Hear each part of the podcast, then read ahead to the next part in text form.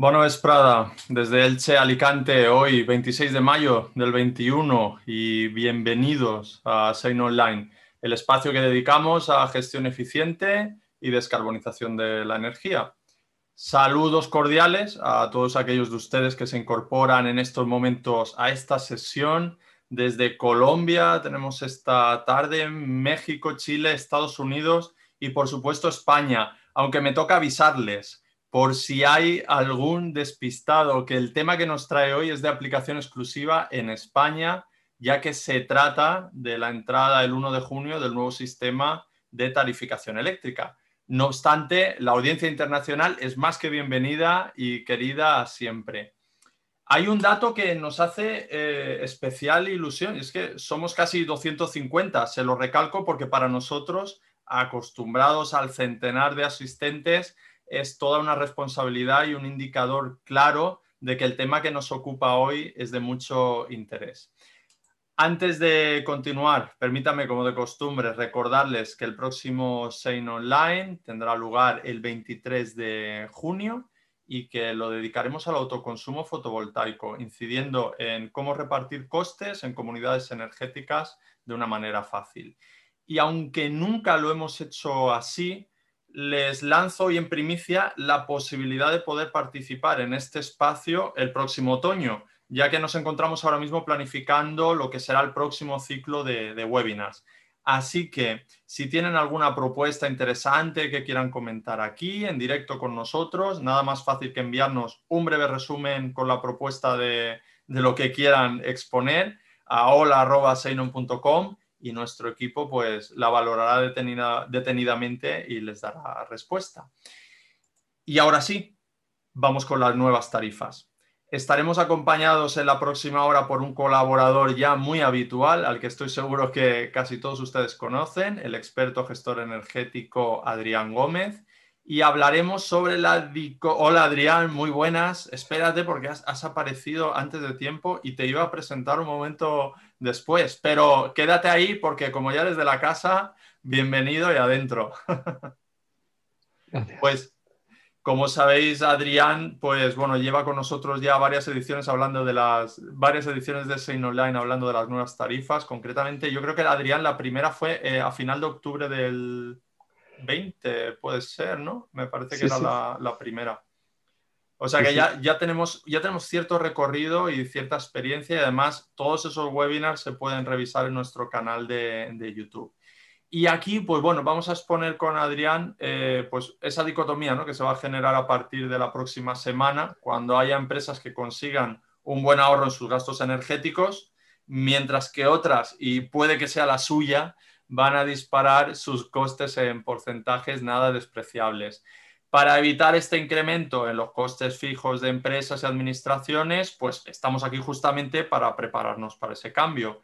Desde Seinon llevamos meses, concretamente lo que comentaba con Adrián, desde octubre casi, comunicando y adaptando nuestro software de simulación para comparar a golpe de clic las diferencias que nos va a suponer la llegada de las nuevas tarifas con respecto a las actuales Así que les invito a todos aquellos de ustedes que no nos conozcan, pues a contactarnos y a solicitarnos una demo para sus instalaciones sin ningún tipo de compromiso.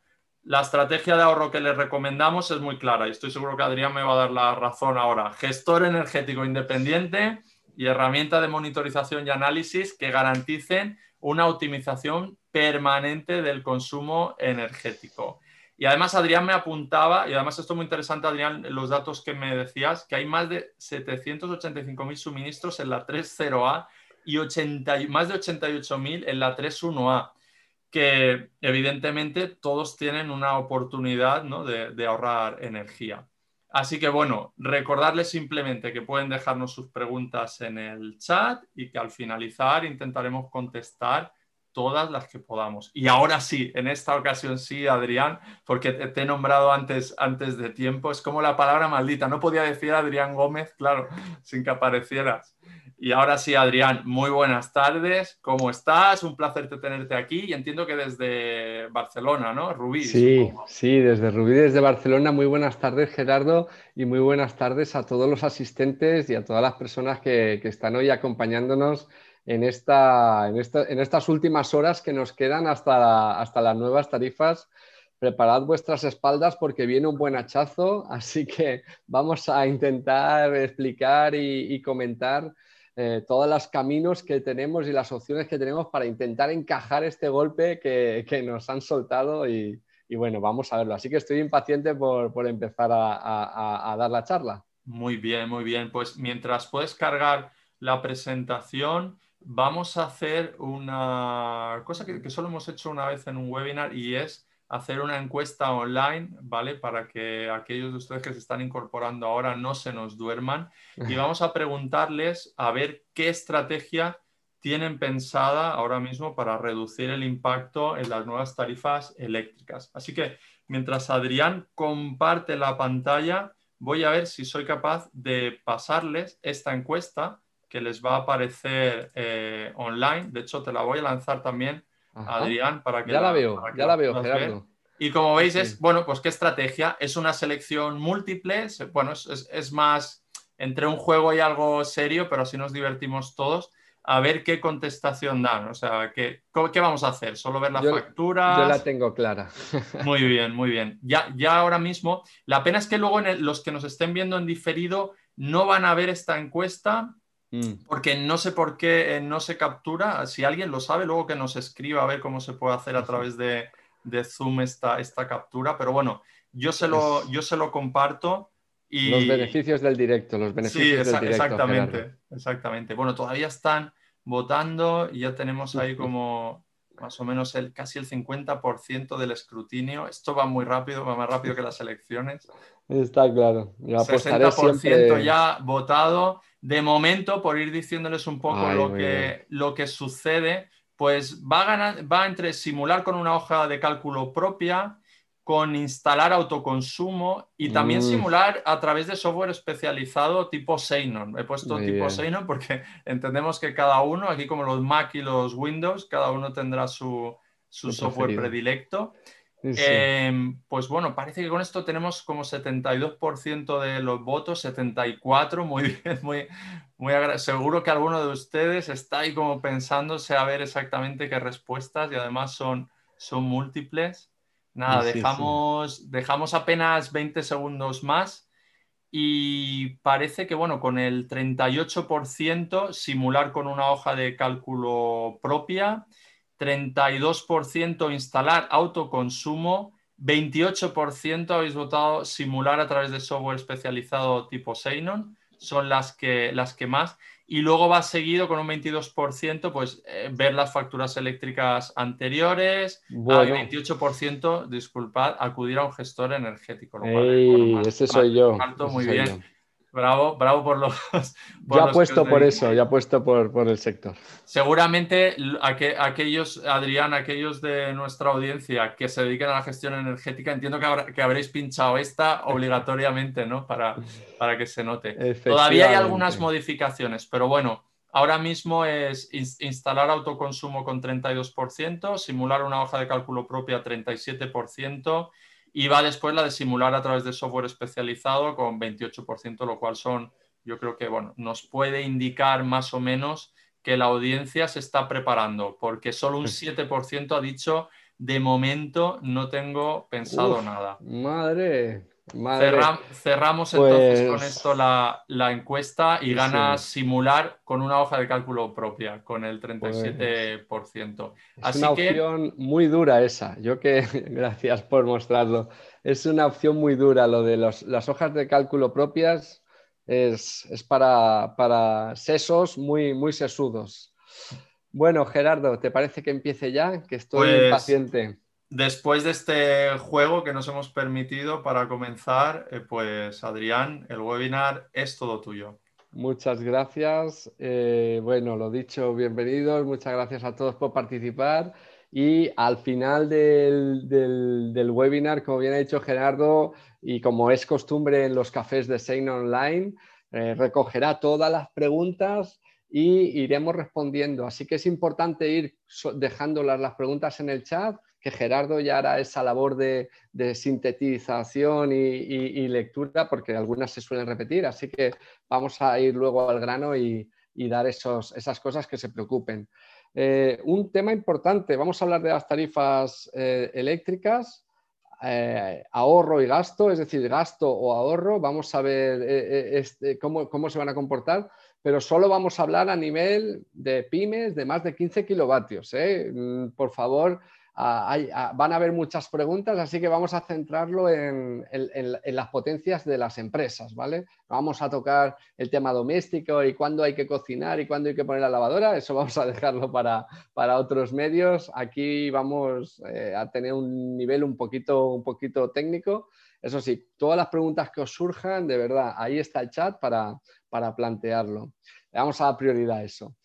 Las nuevas tarifas eléctricas, eh, pues un poco este es el guion que vamos a, llevar, presentarlas, ver los cambios, pero voy a intentar ser eh, en esta ocasión lo más impactante y, daros la mayor cantidad de argumentos para los que luego tenemos que enfrentarnos al día a día de, de las empresas y de tratar estos datos. Así que voy a intentar daros, y he hecho un trabajo de, análisis y de recoger información, además colaborando con Seinon, con Emilio de, la configuración, para conseguir explicar y tener toda la información de una forma que sea digerible, que no tenga que ser tan técnica. En primer lugar, el día 1 de junio, dentro de unos poquitos días, eh, entran el nuevo BOE, las nuevas tarifas que cambian absolutamente, radicalmente toda la forma de facturar los suministros eléctricos.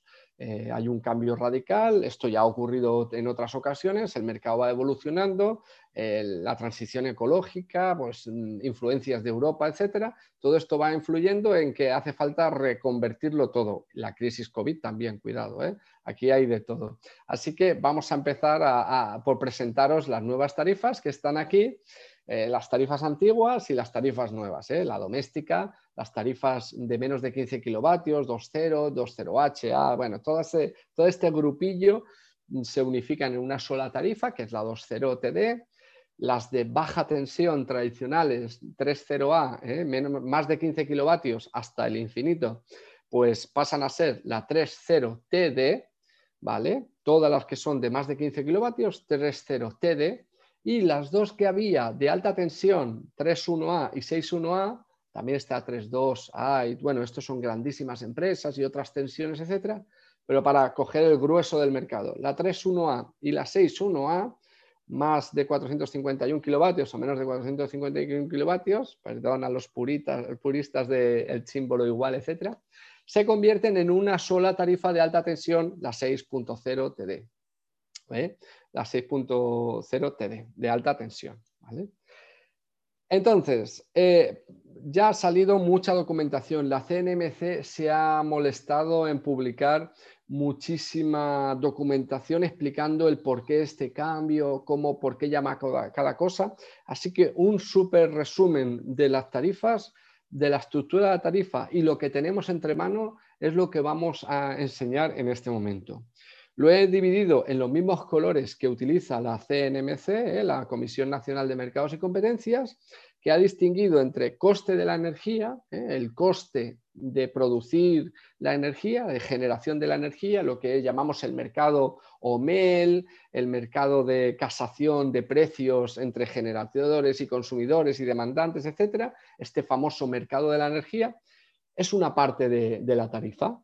Otra parte de la tarifa son también otros viejos conocidos, que es la distribución de transporte y la distribución, perdona, transporte y distribución, red eléctrica y luego las distribuidoras de zona, Endesa, Fenosa, eh, Sevillana, cada zona le llama de una manera las Estabanell, aquí en Cataluña que tenemos las, distribuidoras de zona, que también reciben, sus, eh, reciben una parte de la factura y de repente se ha definido unos cargos, unos cargos eh, que son una cosa que antes estaba muy disimulada y ahora ya tiene forma y ojos en un concepto que es la retribución a las renovables, los bolsillos de la CNMC, hay que pagar el sueldo y bueno, anualidades de déficit que tenemos, eh, las compensaciones con extrapeninsulares, etcétera. Y en otro último lado, pues el contador, el, elemento de medida, el contador, el alquiler de equipo de medida y los impuestos tipo IVA, etc. los impuestos, eh, más impuestos, ¿no? O sea, costes e impuestos. ¿Vale? Entonces, siguiendo este esquema, podemos ver cómo prevé la CNMC que se vaya a distribuir el pastel. Es decir, por cada kilovatio que compremos, que tengamos que pagar en nuestras facturas, el 33% se prevé que se vaya destinado al coste de la energía, al coste de precio de mercado.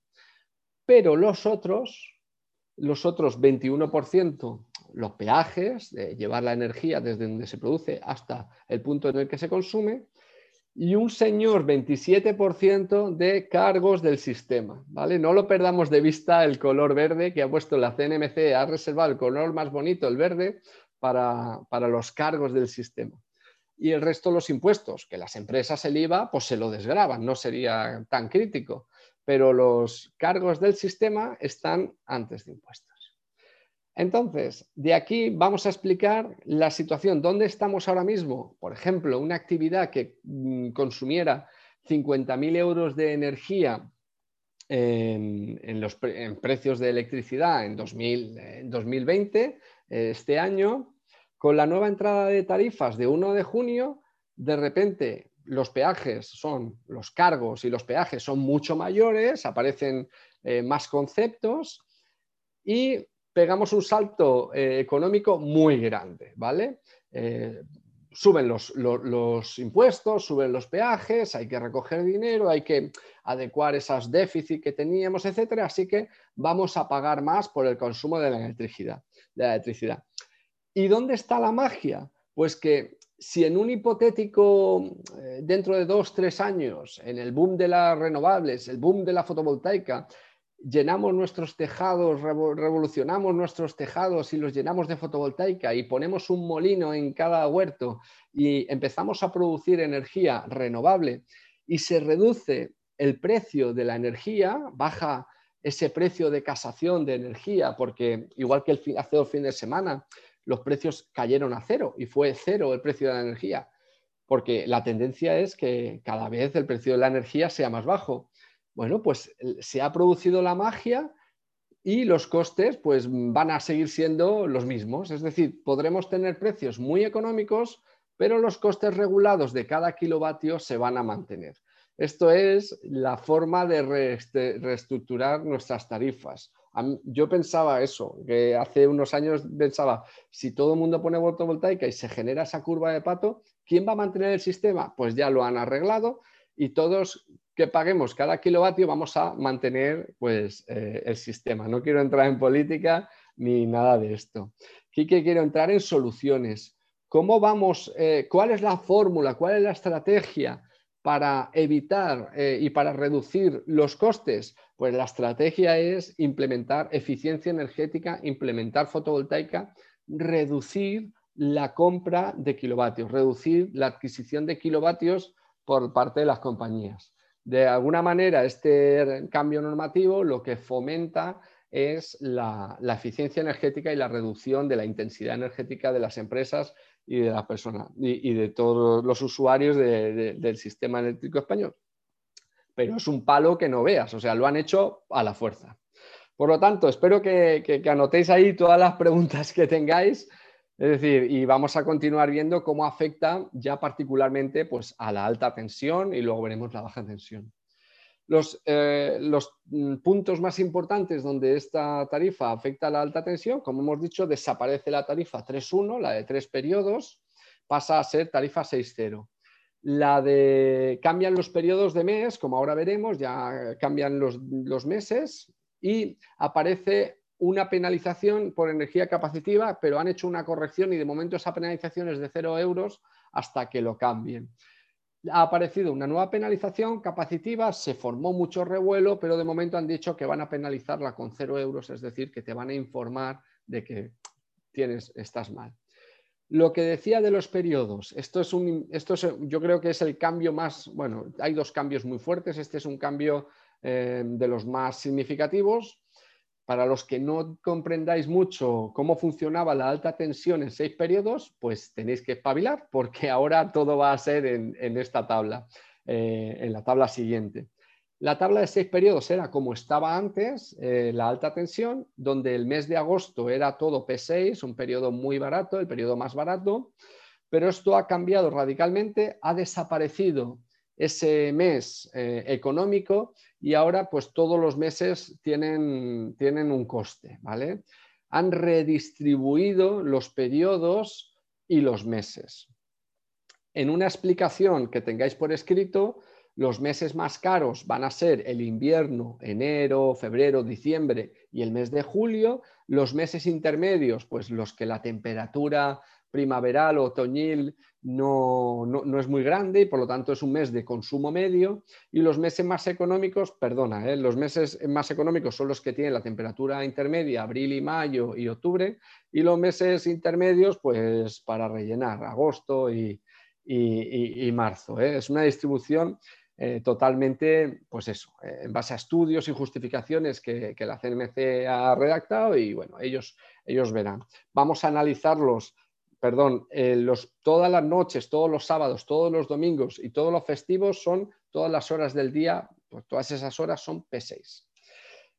lo que sí que quería era analizar el cambio de los periodos anteriores a las nuevas tarifas, la tabla de arriba a la tabla de abajo, lo que sí que quería destacar es ese impacto que podéis ver. Hemos, en esta tabla podéis ver la cantidad de horas en el año que había en periodo P1, que antes había 719 y ahora se incrementa. ¿eh? Hay más horas eh, caras y en los periodos P5 y P6, que son los periodos económicos, hay menos horas. ¿vale? Hay menos horas de las baratas y hay más horas de las caras. Es una forma arbitraria de redistribuir la energía y de decir, consumes, ahora vas a consumir, por hacer el mismo consumo, pues vas a pagar más eh, en las horas más caras, ¿vale? Esto es un poco explicar eh, cómo funciona el, modelo en la alta tensión. También tenemos la, explicación de que la 3.1, que era la tarifa de alta tensión de tres periodos, se modifica y pasa a ser de seis periodos y tener eh, cada mes cambiando la energía. Es decir, esto también pasará como lo vamos a ver en la baja tensión. Las tarifas que antes todos los días del año, invierno-verano, eran eh, punta llano valle, ahora ya es un galimatías, cada hora del año va a tener un precio diferente dependiendo del mes, dependiendo de si es festivo, dependiendo de muchas cosas.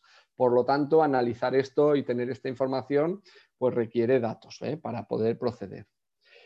Y con esto ya entramos en la baja tensión, que es donde está la gran mayoría de los suministros, como veremos al final, y vamos a ir analizando eh, también la parte que afecta al tema de la potencia, que es lo mismo para baja tensión como para alta tensión. La baja tensión. El nombre de las tarifas cambia, se llama 3.0 TD, cambian los periodos, igual que ya no hay tres periodos, se pasa a seis periodos. Y ya la famosa forma de facturar la potencia mediante el maxímetro y las penalizaciones mediante el maxímetro pasa a un sistema cuartarario. Los peajes se, incrementan, suben, hay más peajes y cargos y el formato de la factura, eh, ha, habido una modificación o una publicación de un formato de factura, pero sigue siendo igual de lioso que era antes, no, no hay mejoras. Diría que un poco más complicado. Así que lo mismo que ocurre con la tarifa 3.1 en alta tensión ocurre con la 3.0. Estamos en la baja tensión, estamos en, la mayoría de los suministros de las pymes de España de más de 15 kilovatios. Eh, tenemos tres periodos, teníamos tres periodos, punta, eh, llano y valle, por las noches era valle, por las mañanas, dependiendo si era invierno o era verano, pues hacía el cambio de los, tres, de los dos circulitos estos famosos. Y ahora cada mes del año, cada hora del año va a tener un precio en seis precios que se han establecido no, no, va a ser fácil coger una factura, mirar hacia atrás y decir, pues esto, el ajuste de potencia va a ser así o asado. No va a ser fácil, porque necesitaremos esos datos para poder eh, justificar los precios. ¿vale? ¿Cómo varía estos periodos en la baja tensión, igual que hemos hecho con la alta tensión? Pues de la siguiente manera. Si actualmente en la baja tensión o en la tarifa 3.1 ¿eh? de la alta tensión, es decir, las que teníamos tres periodos, punta P1, P2 y P3. Teníamos esta distribución de horas al año, pasamos a tener esta distribución de horas al año. 756 horas en P1, P2, P3, P4 y en los precios económicos 448 en P5 y 4.600 horas en el periodo P6. El periodo económico antes únicamente correspondía con, las noches del año, como podéis ver en los gráficos verde que pone Valle, en las tarifas de 3.0 la hora económica era de 12 de la noche a, 8 de la mañana todos los días del año, 365 días, y ahora, como podéis ver en el gráfico nuevo, no solo son las 2.920 horas, sino que además hay que sumarles todo el sábado y todo el domingo y todos los días festivos, durante todo el día del día festivo. Eso hace que aumente la cantidad de horas eh, de precio barato y esto pudiéramos interpretar que es, oh, qué bien, nos ha tocado la lotería. Bueno, pues no, ¿vale? Porque han subido tanto los peajes que aunque han subido, mm, ahora eh, se ha multiplicado por, se, ha, se, ha, incrementado el número de horas económicas, aún así vamos a pagar muchísimo más, ¿vale? Para que lo veáis. Hay dos tipos de, sí que es verdad que hay los suministros pequeñitos que tienen un contador tipo 3, que no tienen telemedida. Eh, normalmente se habla de menos de 50 kilovatios para que, para que nos entendamos, comunidades de propietarios, eh, pymes, no se les, va, se les va a continuar cobrando por maxímetro, se les modifica la potencia de acuerdo con esta regla de P1 es, siempre tiene que ser menor igual que P2, y tal hasta P6, es decir, que todas las potencias tienen que ir en escalera o ser iguales y el cambio de precios será automático y ya está. Pasan a tener seis periodos de energía, pero el tema de la potencia no les va, no les va a afectar mucho. Pero el resto de los suministros tradicionalmente que tengan potencias de más de 50 kilovatios, contador tipo 4, que es como se llama el que tiene el modem, este tipo de suministros que ya sí que son mucho más fáciles de monitorizar por las empresas de monitorización, etcétera. Eh, se conservan esas reglas de la potencia, se modificará automáticamente tanto los peajes como las potencias el día 1 de junio, pero además aparece que la modalidad de cobrar la potencia es mediante cuarto horario, ¿eh? es mediante el chorizo de fórmula que tenéis ahí, que es el sumatorio de cuartos de hora que hayan superado la potencia demandada, la potencia eh, contratada. No, no excedido, sino la raíz cuadrada del cuadrado de la, resta.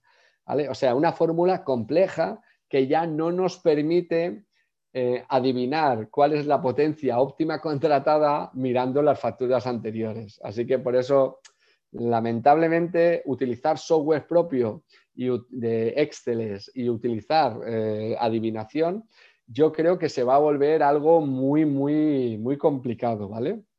Vamos a explicar esta fórmula un poco.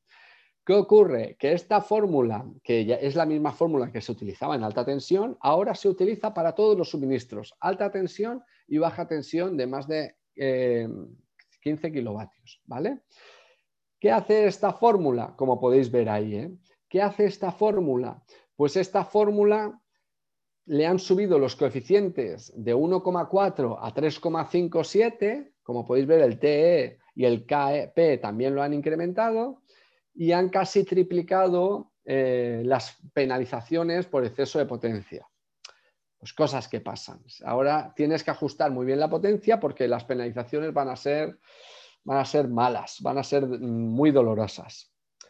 Y para explicar cómo funciona esta fórmula, esta modalidad de explicación de, cobro de potencia contratada mediante, mediante cuarto horarios, os pongo una gráfica de una empresa, una panadería, que tiene eh, esta curva de cuarto horarios durante todo el mes de agosto. ¿vale? Esto es una empresa que el peor mes del año, cuanto más consume energía porque es de playa y trabaja mucho, pues eh, produce picos de 50 kilovatios.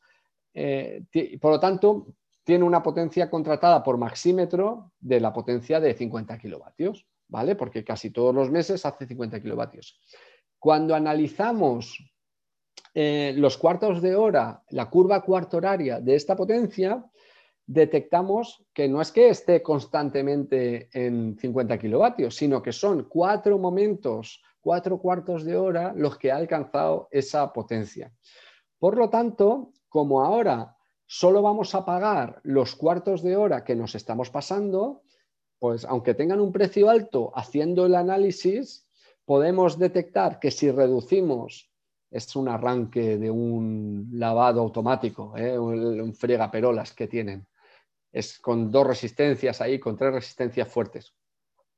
Entonces, podemos reducir este, este, analizando, podemos reducir 10 kilovatios la potencia, asumiendo que vamos a pagar 4, 6 o 10 cuartos de hora al año de penalización, y esto lo podemos hacer sin ningún miedo, porque el año tiene 35.000 cuartos de hora, 35.000 momentos en los que puede penalizar penalizar 4 o penalizar 50 realmente son pocos, ¿eh? para que entendáis un poco el, rango en el que nos movemos.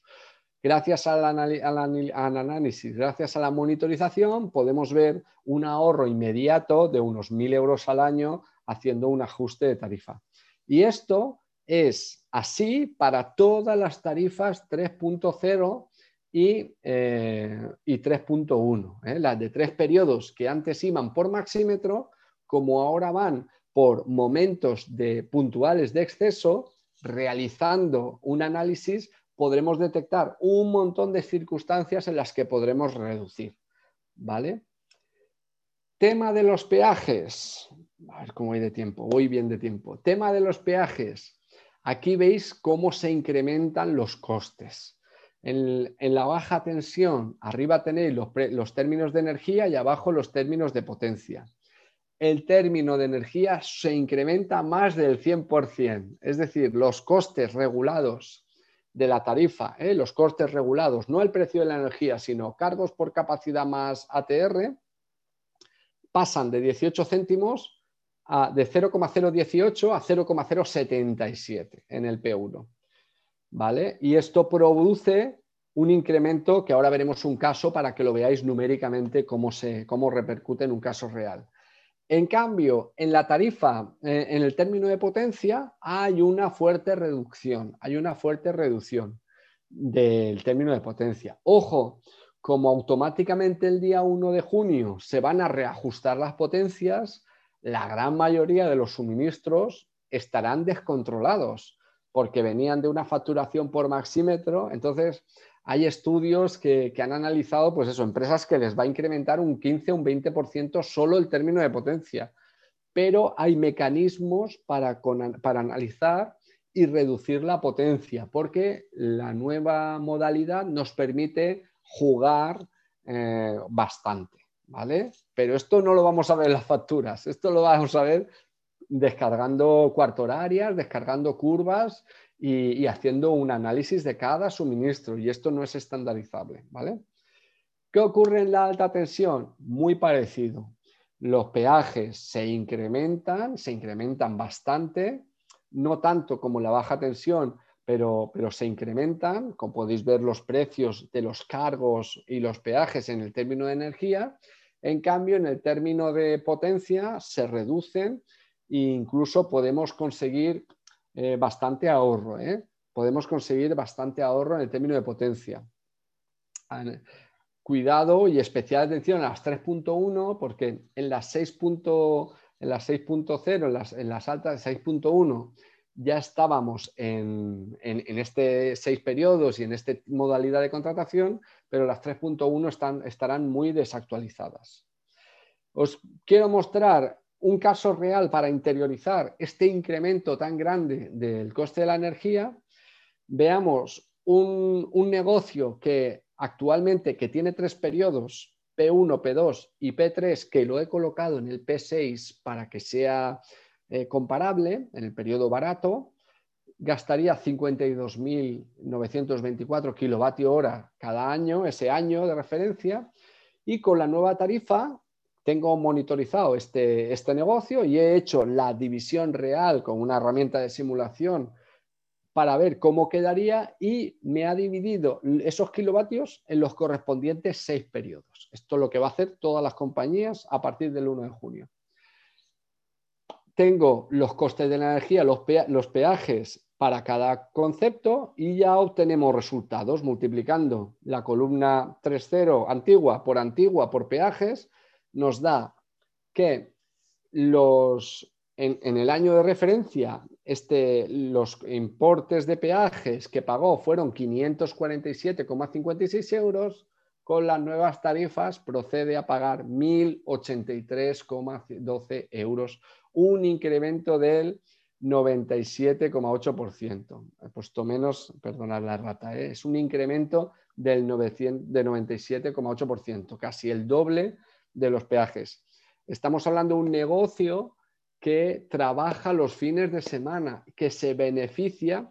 Podéis observar cómo el peaje, la cantidad de energía en el P3, en el P6, en el, cuadradito azul, ha pasado de 20.000 a 29.000. Es decir, ha incrementado mucho la cantidad de energía en los periodos eh, baratos. Pero es que el periodo barato lo han subido un 8,3%. ¿Vale? Por lo tanto, sí, yo te he incrementado y voy a decir a bombo y platillo que hay más horas baratas, ya, pero es que lo de barato queda eh, testimonial, no, ya no existe eso de barato. La luz es carísima, ¿vale? Espero que haber transmitido estos casos en los que, luego veremos. Por lo tanto, ya para ir cerrando la conferencia, ¿quién tendrá un, bajo impacto en, estas, en este cambio de tarifas? Los negocios estacionales, ¿eh? los restaurantes de temporada, el hotel de temporada, que abren solo en verano, que tienen, eh, que, que tienen mucho consumo el fin de semana, que tienen poca incidencia en los meses de frío en enero, febrero y diciembre, que son los meses más caros, que tienen eh, zonas climáticas del sur, donde, donde hay poca incidencia durante el invierno, hay poco aire acondicionado todo, que tienen poco, mm, que tienen mucho gas, ¿no? Está como muy, muy enfocado al sector del turismo, ¿eh? O sea, yo veo aquí un perfil claro. Impacto medio, un impacto medio por las grandes empresas, eh, empresas que tengan consumo los fines de semana, que estén abiertos todo el año pero tengan distribuidos, mm, empresas que tengan tejado porque van a poder implementar fotovoltaica y van a poder reducir, van a poder reducir ese impacto directo del coste de la energía y qué empresas, qué tipología de empresas tiene un impacto alto, va a ser desastroso y catastrófico para sus finanzas y para sus bolsillos. Pues administrativo, colegios, oficinas, eh, las industrias, estas pequeñas industrias, yo que vivo en, en, una ciudad que tiene un polígono industrial gigantísimo, muchos polígonos industriales, y que tienen un horario de trabajo de lunes a viernes, que el viernes echan la persiana a las 6 de la tarde y hasta el lunes nada pues estarán, la luz se incrementa mucho en esos precios de lunes a viernes y los fines de semana no van a poder aprovechar los precios económicos P6. Por lo tanto, se les incrementará no un 10, un 15 y probablemente mucho más. Así que el que tenga cubierta, perfecto, pero estos negocios que están en ciudad, que no tienen acceso a cubierta o que es mucho más complicado, van a recibir un impacto muy grande, ¿vale? Y también, ojo, a los edificios que se encuentran en zonas frías como Madrid, como el norte de España, o sea, del medio hacia arriba, donde el frío mm, va a hacer daño porque los meses de invierno la calefacción eléctrica va a suponer un gasto. Pensad que no hay tanta incidencia de sol, por lo tanto, las empresas que tengan instalaciones eléctricas de aire comprimido, de aire acondicionado, etcétera, para, producir calor en invierno, como no estén bien aisladas o no tengan buena eficiencia, están muy fastidiados.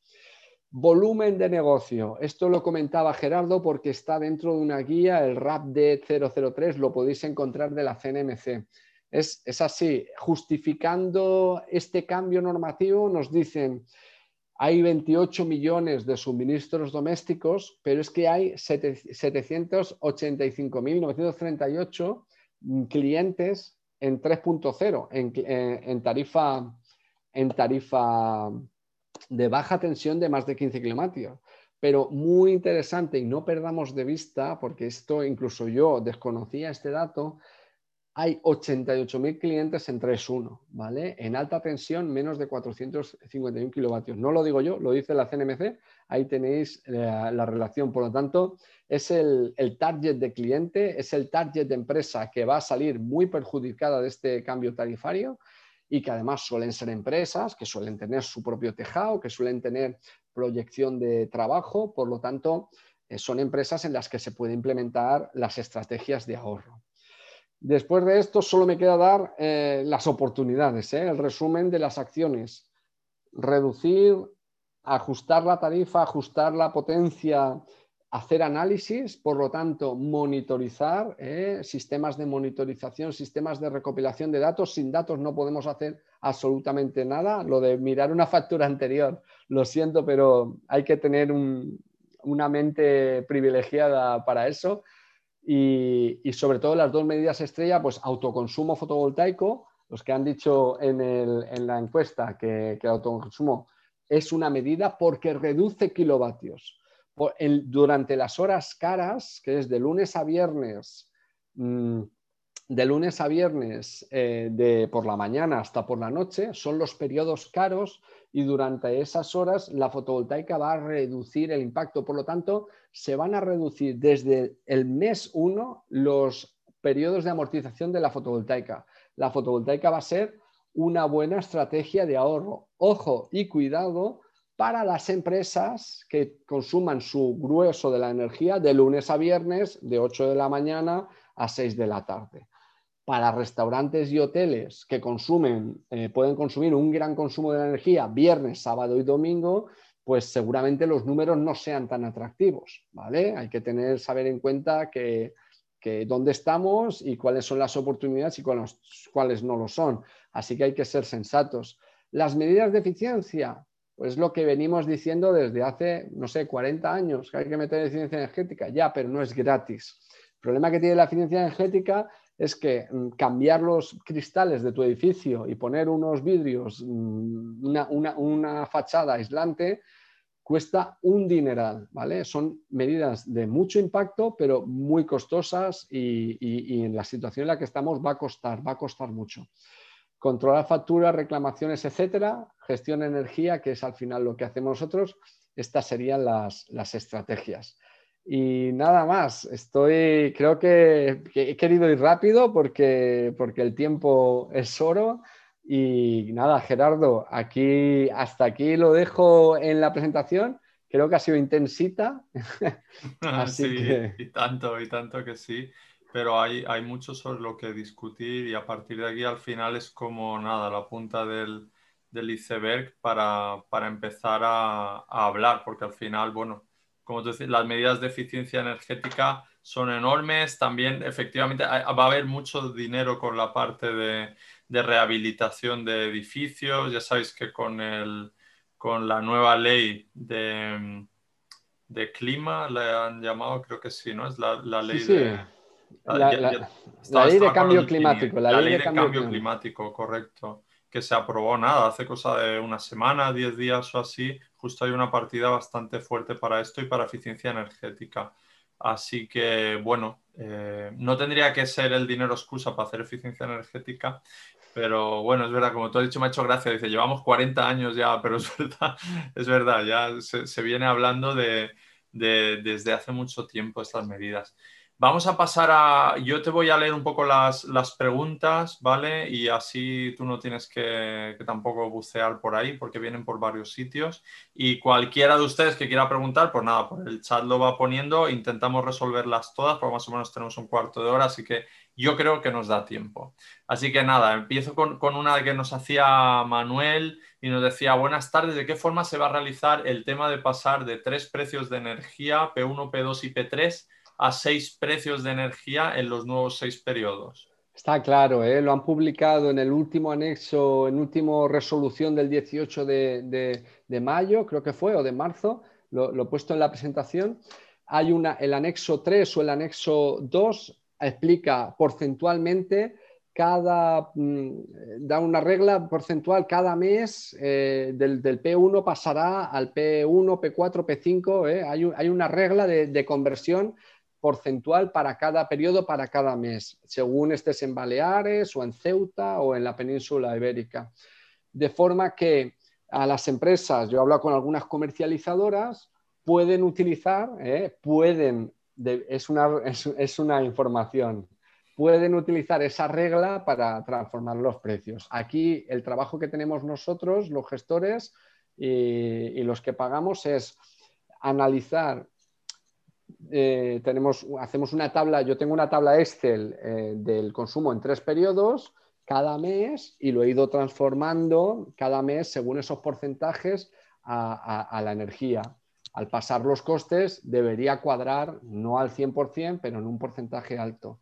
Si las compañías no lo hacen, nos habrán hecho un contrato que hay que romper lo antes posible y, ir a otro lado. Un consejo, Adrián.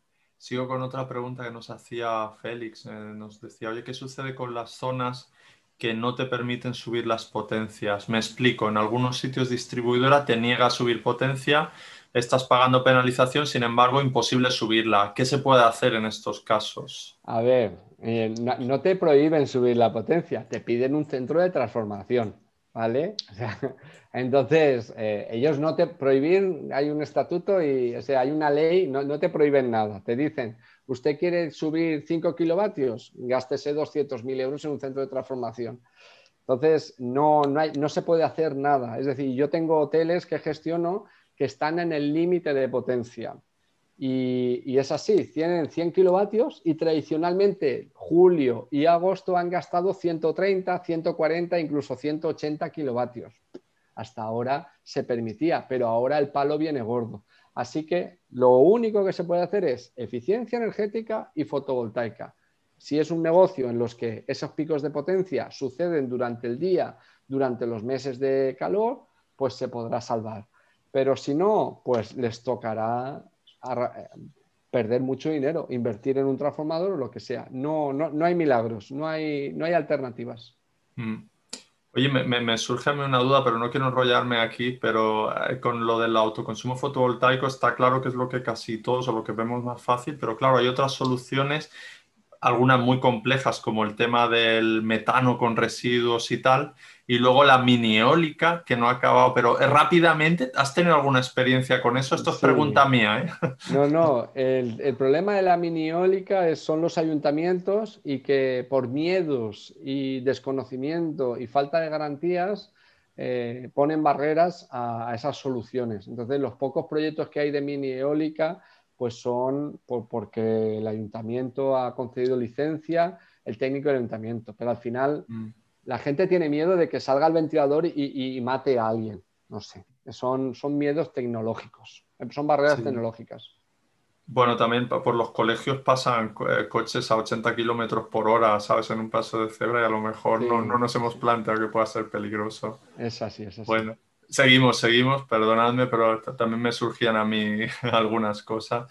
Eh, bueno, aquí hay una cuestión que yo no te la sé confirmar, pero Miguel Ángel eh, nos dice buenas. El TEP que hay en la circular de la CNMC creo que está mal. Se sigue manteniendo la anterior de 1,4046, creo recordar. Lo he puesto la que está en el BOE para todos los periodos. ¿Podéis confirmar? No sé si Adrián tú lo, lo puedes confirmar, ¿no? Lo, he puesto en la anotación. He puesto el TEP que publicó el T sub E de, que, que publicó la CNMC en la versión anterior de 3,56 porque en la última resolución han dicho que van a poner el, el TSV de 1,4 manteniendo el que teníamos, ese coeficiente transitoriamente hasta el 31 de diciembre del 2021. Solo durante los próximos siete o seis meses tendremos un TSUE barato. El día 1 de enero del 2022 automáticamente, plim, magia, y nos subirán el TSUE. Así que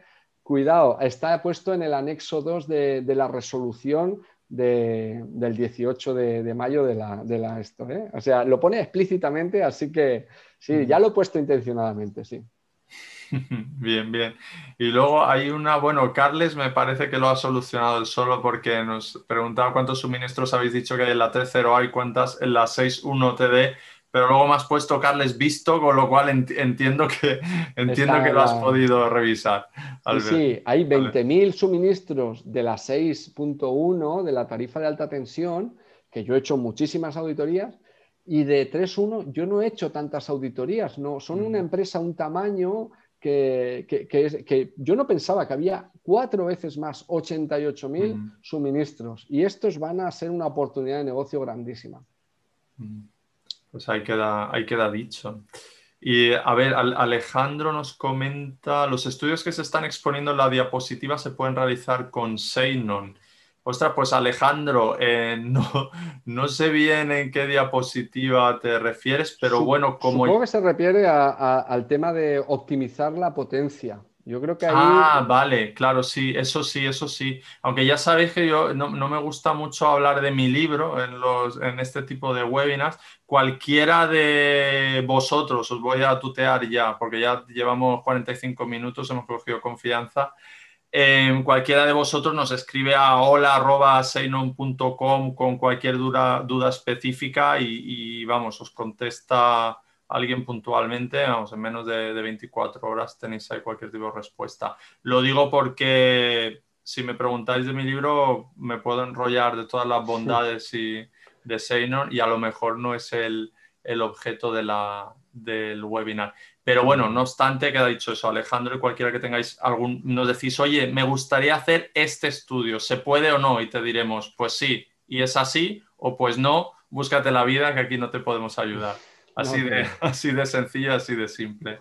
Vale, sigo con Juan.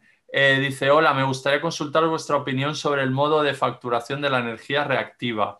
Hasta ahora se mm. tomaba para el cálculo del coseno de fila reactiva inductiva. Ahora la resolución del 18 de marzo de la CNMC establece que se debe calcular como el saldo neto entre la reactiva inductiva menos reactiva capacitiva.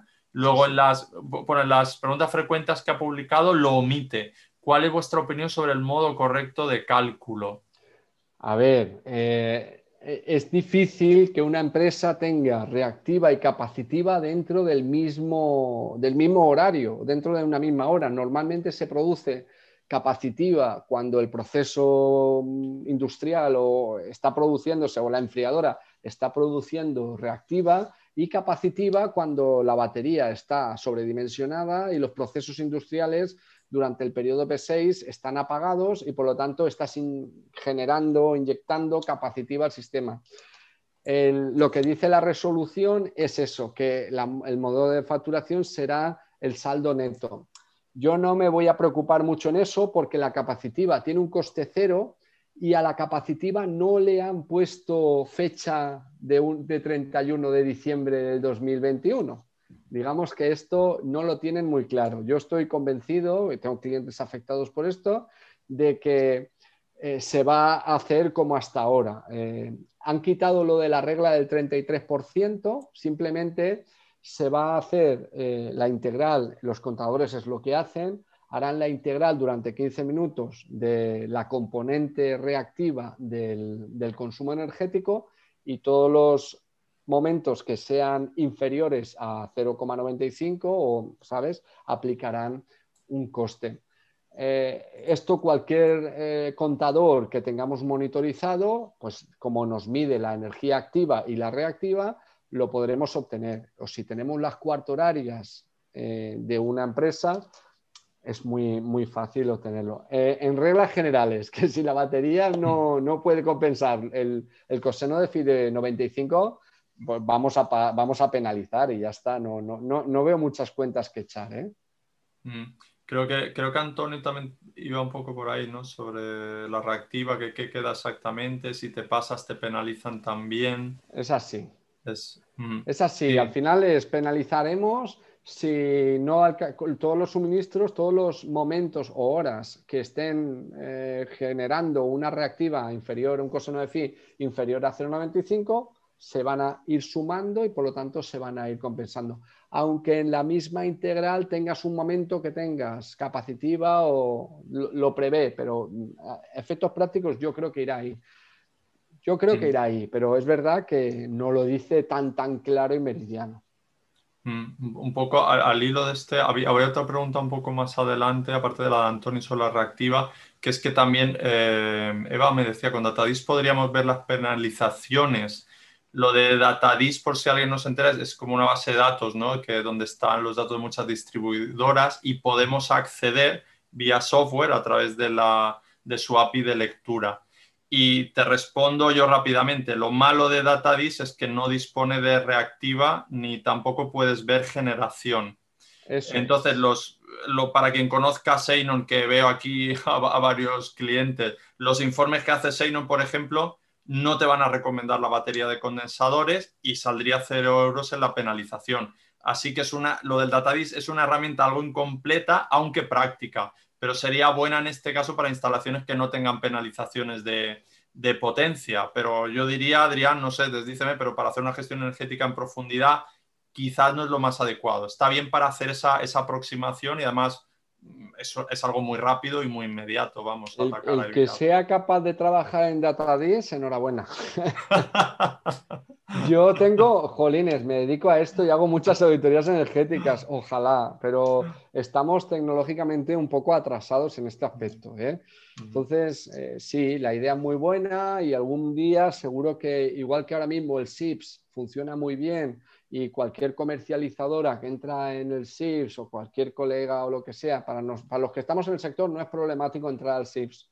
En cambio, con el DataDis todos son problemas. Yo personalmente, mi experiencia es mm, problemática. Ojalá no lo fuera, pero lo es. Entonces, hoy por hoy eh, estamos en manos de Endesas, Iberdrolas, Fenosas, etcétera, que son las que tienen que subir o no los datos y nos encontramos que o no les interesa subir esos datos o todo es muy lento y tal. Entonces yo a las empresas y a los gestores lo que hacemos es, jolines, vamos por nuestro lado, que frente a todo el consumo de energía, eh, las herramientas de monitorización no son tan caras, o sea, está totalmente justificado trabajar con, herramientas. ¿eh? Yo lo digo por mi experiencia, eh, sin, ánimo de intentar vender otra cosa, sino que no hay un interés o no veo un interés por parte de DataDis de resolver las cosas.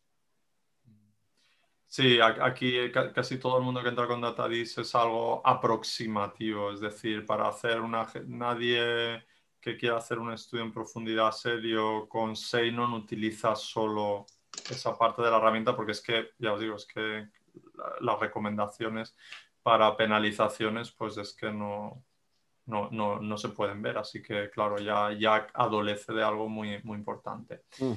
Pero bueno, pasamos. Eh, bueno, Carlos nos dice consejos para reducir las penalizaciones por capacitiva, que en principio habíamos dicho que eran cero euros de, momento. hay que cambiar el, regulador y esto hace un año estábamos un poco verdes, pero ahora ya hay soluciones. O sea, tenemos que acercarnos a industriales, a empresas tipo, pues eso, los que fabrican las baterías de condensadores y los equipos de regulación, que al principio se hablaba de 2.000 euros y ahora ya que han pasado los meses, pues hay soluciones que compensan enseguida. O sea, al final, en mi experiencia, en las auditorías que yo he hecho y las mediciones que yo he hecho, suelen ser empresas que tienen sobredimensionadas, pero muchísimo, la batería de condensadores y, que, que, simplemente mm, desconfigurándola o configurándola de otra manera o readaptándola, se podían hacer, se podían resolver muchas veces el problema. Y otra pregunta de, Pedro en este caso, Adrián, te dice, ¿se puede penalizar si has firmado un contrato en enero, por ejemplo?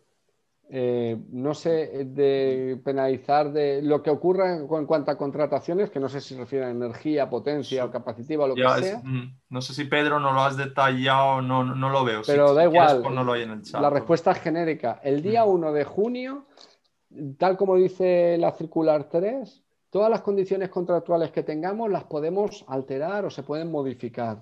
Y no hay ningún compromiso que la comercializadora no pueda meterte un palo de, la muy grande, por hablar en, en, lenguaje educado. ¿Vale? ¿Por qué? Porque no hay, no está definido qué es lo que te tiene que encontrar. Es un contrato entre dos partes, comercializadora y empresa, y por lo tanto el día 1 de junio la comercializadora puede entender que todo tu consumo es P1 y ya está, y, hacerlo así. No con el consumo ni con la parte regulada, sino ese, nosotros cuando firmamos un contrato en baja tensión, lo firmamos ajustando un precio en el P1, en el P2 y en el P3, pero no tenemos ningún precio para el P4, el P5 ni el P6. Por lo tanto, el día 1 de, junio, pues la comercializadora puede decir, pues lo dejo como está, ¿no? Un precio malísimo. Esto pudiera darse. No creo, porque no, a mí nadie me ha comentado que vayan a hacer eso. Muy bien. Más, más cosas. Te voy aquí sacando todo lo que hay de, David en este caso, que nos dice, ¿qué opinas sobre la posibilidad de instalar cogeneración donde se pueda usar o sistemas de almacenamiento, baterías, flywheel, etcétera, para aplanar la curva de consumo propia? las baterías son el futuro, el presente. O sea, ya, ya iremos viendo cómo cómo, van eh, evolucionando. Quizá el problema de las baterías es el sábado y el domingo que la energía es muy barata, entonces no compensa, pierdes la amortización. De, los siete días de la semana hay dos días que esa energía eh, no la vas a poder gastar, ¿sabes? Ese es el problema que tienen las baterías ahora mismo.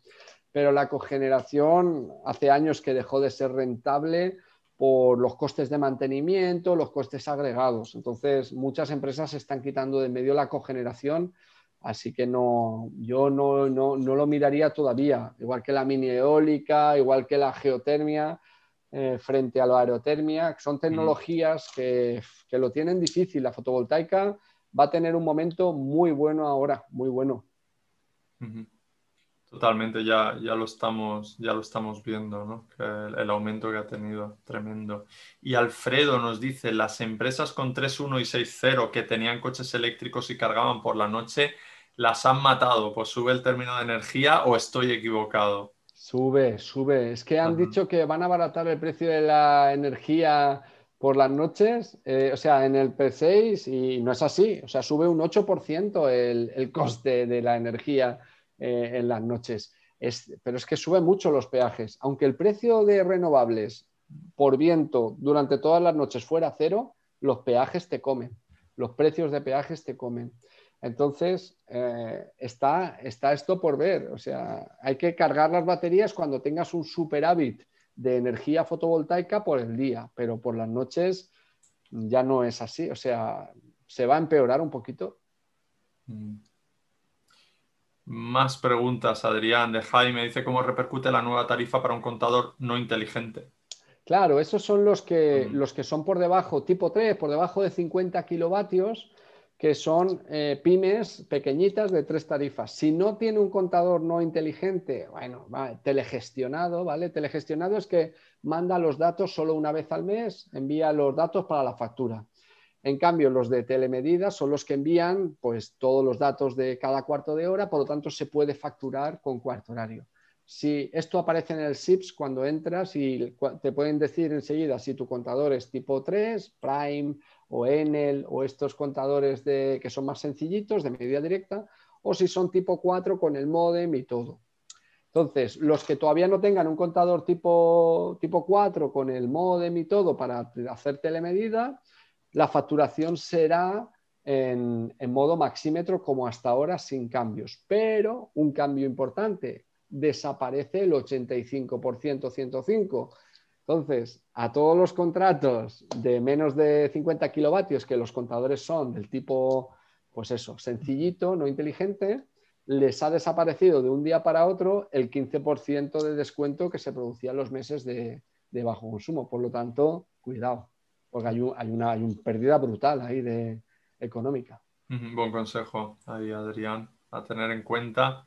Y, más cosas. Paul, que nos dice, las, además has comentado ajustar a los contadores tipo 4 y él nos dice, las curvas cuarto horarias solamente son para contadores tipo 4, entendido.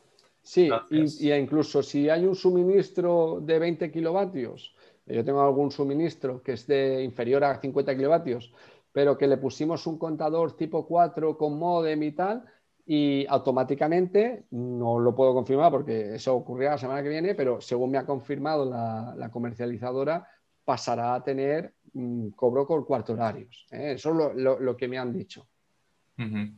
Muy bien. Y Jesús, que nos preguntaba antes, también nos dice, cuando no te aumenta la potencia, solo nos queda hacer el CT que nos indica la distribuidora. Ay, no lo he entendido esa pregunta. Sí, dice Jesús, eh, cuando, cuando no te aumenta la potencia, solo nos Ah, queda hacer el entendido. Sí, sí, es que no, yo ya te digo, o sea, depende, porque por 20 kilovatios, primero hay que analizar cuánto nos pasamos, porque lo que parece que nos deja un maxímetro, imaginar ese suministro que tiene contratados 100 kilovatios y gasta en julio y agosto 180. Vamos a analizar.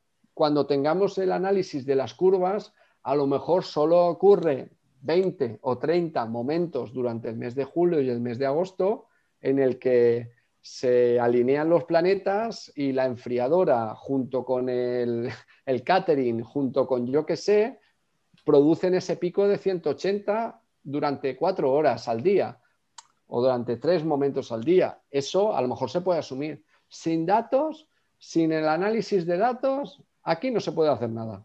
Nos toca esperar a ver cuánto vamos a palmar. Por lo tanto, la, me- la- la primera medida es monitorizar. Eso está clarísimo. Mm. Así es, así es. Bueno, ¿qué Y, te voy a yo- y decir? no, le he respondido, no le he respondido a la pregunta, perdona Gerardo. Entonces, primero hay que ver si efectivamente, y hay casos en los que se pasaban de forma continua, y entonces dices, pues bueno, podemos reducir mediante fotovoltaica o, o reducir con eficiencia energética o directamente irnos al CT. Es decir, hay varias cosas. El centro de transformación, yo para mí creo, al final son costes, pero cuesta 50.000 o, o 100.000 euros. Es mucho dinero. Entonces hay Mm. que ponerlo sobre la mesa y ya está. Sí. Eh, una cosa que es que aumentas la potencia, pones un centro de transformación y pagas más dinero cada mes de fijo porque tienes que pagar más potencia. Es que igual te sale más a cuenta la fotovoltaica que ya lo que haces es reducir. Si aumentas, aumentas tus gastos. Eso Mm. es, es otro, otra estrategia mala, ¿no? Claro, sí, todo está dimensionado para eso, para penalizar a- el aumento, ¿no? En- en Claro, la eficiencia energética te dice, ¿te estás pasando? Pues hace una auditoría energética, eh, analiza tus consumos y busca reducirte y volver hacia abajo. ¿eh? Eh, ¿Cuánto te va a costar reducir de esos 180 a estar en 90 y en 100? Pues que a lo mejor gastándote esos 50.000 euros reduces el consumo y para los próximos 10 años eres una empresa súper eficiente. Total. A ver, Manuel, ¿qué nos dice sobre el contador? Cuando es la distribuidora la que obliga a poner el contador de telegestión, protocolo Prime, y no te deja poner el de telemedida, es un abuso. Esto es una afirmación, ¿no, Manuel? Es una no opinión, sí, sí. es-. Es así, eh, evidentemente esta persona controla de- de- del tema. Cuidado, euros, eh, no lo iba a comentar antes, pero ahora con, con este comentario eh, aprovecho para esto, eh, para, para- para sacarlo.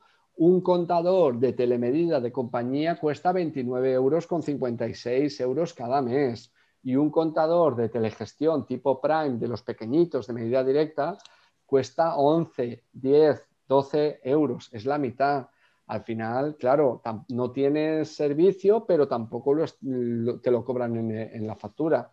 Yo pienso que por 10 euros al mes poner un contador de, tele- de telemedida y tener acceso, tener a esa monitorización, vamos, yo creo que, que merece la pena, o, o lo que sea, ¿eh? o, o tener un software como, como Dios manda de, de tener todas tus empresas monitorizadas, alarmas. No sé, claro, es mi punto de vista como gestor energético, obviamente. Ade- Además, Manuel, también el, el Prime lo puedes leer con, con Seinon Ah, mira, también. Eso, de ahí tendrías una ventaja. eso es. Eso es. Antonio nos dice, he oído que se puede acceder a SIPs. Es verdad, lo hemos comentado varias veces. Dice, ¿cómo? Así que, Yo personalmente tengo algún acuerdo con, con empresas de, de comercializadora y, y ya está. Pues hacemos favores y, y hacemos acuerdos. Hay empresas que pagando una pequeña cuota te permiten acceder y ahí pues es un mundo ahí, de- es cuestión de hablar y de preguntar. Al final no, no es tan difícil. Vale, vamos, como son 5 y 10, también porque nos situemos, vamos a acabar así con las dos, eh, tres últimas preguntas, ¿vale? Y así cumplimos con, los plazos que también para nosotros son, son importantes. En este caso voy a Jorge que dice, el ajuste de los precios de energía en los distintos periodos será igual en tarifas 2.0 TD. Es que en 2.0 es otro mundo, es, otra cosa y, ya, ya, he dicho al principio de la charla que no iba a entrar porque, porque es como todo muy doméstico, hay 28 millones de suministros y, realmente en la PVPC, puedo dar un par de datos, hay 16 millones de suministros en PVPC, en tarifas reguladas, y, y, nos van a subir. A los que tenían, a los que no tenían discriminación horaria, nos van a subir unos, unos 40 euros al año y a los que teníamos discriminación horaria nos van a subir unos 90 euros al año va a subir. El todos los españoles y todas las pequeñas peluquerías, despachitos de pan y cosas de estas de, que están en la 2.1 y en la 2.0 pasan a la 2.td, las comunidades de propietarios pequeñas también, y vamos a pagar todos, pues de media 40, 100 euros más al año. así, tacatá. Entonces, hay cosas que hacer, pues hay maxímetro, hay, hay cambiado la ley, pero pero eh, para, a nivel de gestión de energía para grandes empresas, eh, no, es tan interesante como negocio, estando tantísimas empresas en grandes consumos de energía. ¿eh? Yo creo que es meterse un poco en batallas ahí pequeñitas y tal. Yo, no, es mi campo tampoco. Sí, tampoco, tampoco es el nuestro, pero efectivamente por volumen es el, es el mayoritario, efectivamente. Vale, y con David, a ver si con esta ya creo que podemos concluir como última pregunta, eh, que nos dice, mirando al futuro, ¿qué opinas sobre la posibilidad de dar servicios a la red eléctrica? Inyección de reactiva, compensación de armónicos, estabilidad, como fuente de ingresos secundaria para las empresas que puedan implementar estos servicios. A ver, a, ver, yo pienso, y esto es mi opinión personal, el suministro en España es bastante bueno, ¿eh? bastante aceptable. Sí que es verdad que mm, está, hay, hay, sobretensiones, está muy extendida el que haya sobretensiones en la red, pequeñas sobretensiones que tampoco se pasan de la raya y hay polígonos industriales donde hay grandes industrias mm, que hacen cosas raras eh, en la red pero yo no veo tanto problema hoy en día, esto que se hablaba de que con los LEDs los armónicos se disparan. Yo no veo tanto problema. Está muy armonizada la calidad eléctrica de la red española, porque al final está toda interconectada con Europa, etc. Entonces, mm, hay empresas que sí que son sensibles a esto, ordenadores, empresas que, que tengan mucha informática y tal, pero no creo que este tema sea un, tema prioritario frente a, una cosa que se nos viene encima ahora, que son las nuevas tarifas de la circular. Yo, en, eh, este aspecto de la red eléctrica y de la calidad eléctrica, me preocupan las instalaciones fotovoltaicas de dudoso origen chino, ¿eh? o sea, de que tengan unos inversores y unas instalaciones patateras y que generen perturbaciones importantes en la red. Esto es una preocupación pero de momento todavía no estamos viendo esos efectos. Igual, dentro de cuatro o cinco años, cuando haya placas por todos los tejados de mil condiciones y de mil precios y de mil calidades, igual es una oportunidad de negocio proteger las empresas de estas afectaciones. Pero hoy en día mm, todavía no, hay este problema, por lo tanto sería anticiparse mucho. Sí, eso me recuerda también a una cadena que, tenemos monitorizada que tenía problemas porque de vez en cuando ellos vendían electrodomésticos y alguna de esas pantallas de televisores y tal y necesitaba algo para poder poner las reclamaciones y decir que había... Pero efectivamente no, no, no se nos da mucho. Coincido con, con Adrián que no... Hay sobretensiones, a ver las ailas, pero y yo, y yo detecto y monitorizamos, los que tenemos equipos, monitorizamos estas sobretensiones pero no, pero, no causa tantos problemas eh, a nivel real de las empresas. ¿eh? Pero ahora con la fotovoltaica, ya habrá de todo, ¿eh? y todo lo sabes, Gerardo, se está haciendo muchas cosas bien y se está haciendo muchas cosas mal. Entonces, los que instalan mal y salen corriendo, al final el, que, es el, que hace autoconsumo de esa eh, electricidad mala se, va a ser el primer afectado. hay, que, hay que velar, hay que velar por eso, porque se haga bien y porque luego eso no, hemos dicho en estos webinars, ¿no? yo lo he puesto de ejemplo, instalaciones fotovoltaicas vendidas a bombo y platillo como la panacea y tal, que luego han sido descuidadas, abandonadas, aparte de lo de la calidad oh. eléctrica, es que comete el caso de un inversor roto que como nadie medía nada, ni se enteraban, con lo cual no estaban inyectando, era absurdo, era para hacerse una foto y poco más, ¿no? Yo estuve en Galicia este noviembre y, llegué allí en un tejado inaccesible de unos astilleros y el inversor tenía un montón de cablecitos sin conectar. Y yo, a ver, no he subido a los tejados, pero el inversor ya lo estoy viendo con cablecitos sueltos. Si todo eso llega y el cablecito no está conectado al inversor, ¿qué? Muy importante, muy importante buenas prácticas ahí y al final confiar en gente con solvencia, con, una ética profesional que ya presupongo a toda nuestra audiencia, pero, pero sí, importante ir por ahí, pero en fin, eh, piratas hay en todos sitios, así que no, nos vamos a librar de, eso. Una conclusión macro, Adrián, si quieres dar como la, bendición final o... Eh, sí, eh, yo, yo, mismo he sido el primer sorprendido. No, estuve durante meses, además estuve participando con, con, Emilio en la programación de que estaban programando y estábamos, pues eso, comentando dudas sobre el tema del incremento de las tarifas, las potencias. Y, yo estuve mucho tiempo hablando, mirando las potencias, pero no esperaba que el aumento de peajes en, en energía fuera tan grande. La primera sorpresa es lo que os he intentado explicar aunque la energía tienda a cero en el mercado, seguiremos pagando, seguiremos pagando y seguiremos pagando. Mientras consumamos kilovatios, seguiremos pagando. Así que la conclusión es, para que traslademos a nuestros clientes y a nuestros compañeros, la única forma de hacer eficiencia energética en la compra de energía ya no es negociar, porque da igual cómo negociemos, los peajes son altísimos. La única manera es reducir los kilovatios, reducir el consumo mediante fotovoltaica, eficiencia o un tío en bicicleta dándole a una, dinamo, lo que sea, pero hay que reducir el consumo de kilovatios y así conseguiremos reducir la factura. Es mi conclusión eh, que yo tengo. Y la única manera de, tenerlo es medir de alguna manera. Si no tenemos ningún dato, seguiremos pagando como burros. Pues muchas gracias, Adrián. Una vez más, la verdad que es un placer tenerte aquí, lo digo, lo digo de verdad ilustrarnos a todos con tus conocimientos.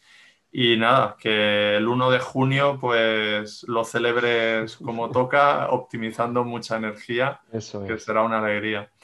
Y bueno, a todos ustedes, gracias por acompañarnos. Recordarles que pueden contactarnos a través de nuestra web seinon.org para solicitar una demo del simulador de nuevas facturas y probarlo en alguna instalación. Y que les emplazamos el 23 de junio al próximo Sein Online. Así que cuídense, esperamos que nos sigan ayudando a descarbonizar la energía y hasta entonces que vaya todo muy bien y tengan una buena entrada de 1 de junio del 2021. Vale, hasta luego. Chao. Hasta luego.